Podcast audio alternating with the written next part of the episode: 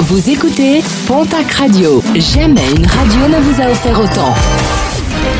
L'information locale à 9h, c'est sur Pontac Radio. Bonjour Jean-Marc Courage Sénac. Excellente matinée. Macabre découverte samedi matin à Urugne. Le corps d'un homme âgé d'une trentaine d'années a été retrouvé dans la Bidassoa à proximité du pont international qui relie la France à l'Espagne, un lieu de passage pour de nombreux migrants. Il s'agit de la dixième victime retrouvée noyée dans le cours d'eau. Plusieurs associations demandent la mise en place de couloirs sûrs pour mettre fin à ce drame humain.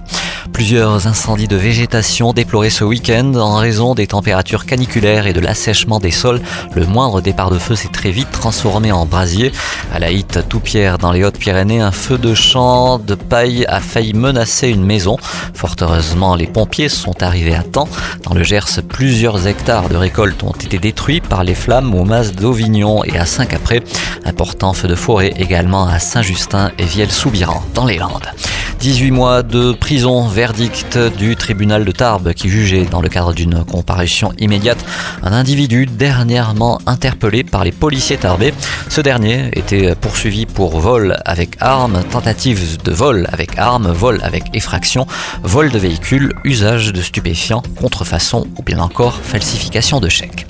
La galère pour 25 personnes samedi à Cotteret alors qu'elles avaient pris le télésiège du lac de Gobe. L'équipement a été victime d'une panne, une panne qui aura duré pas moins d'une heure et demie. 25 personnes bloquées qui ont dû prendre leur mal en patience le temps de la réparation. Un mot de sport, de rugby avec la finale de top 14 qui est désormais euh, connue. Elle opposera Castres à Montpellier. Castres qui s'est défait du stade toulousain sur le score de 24 à 18. Ça c'était pour vendredi soir.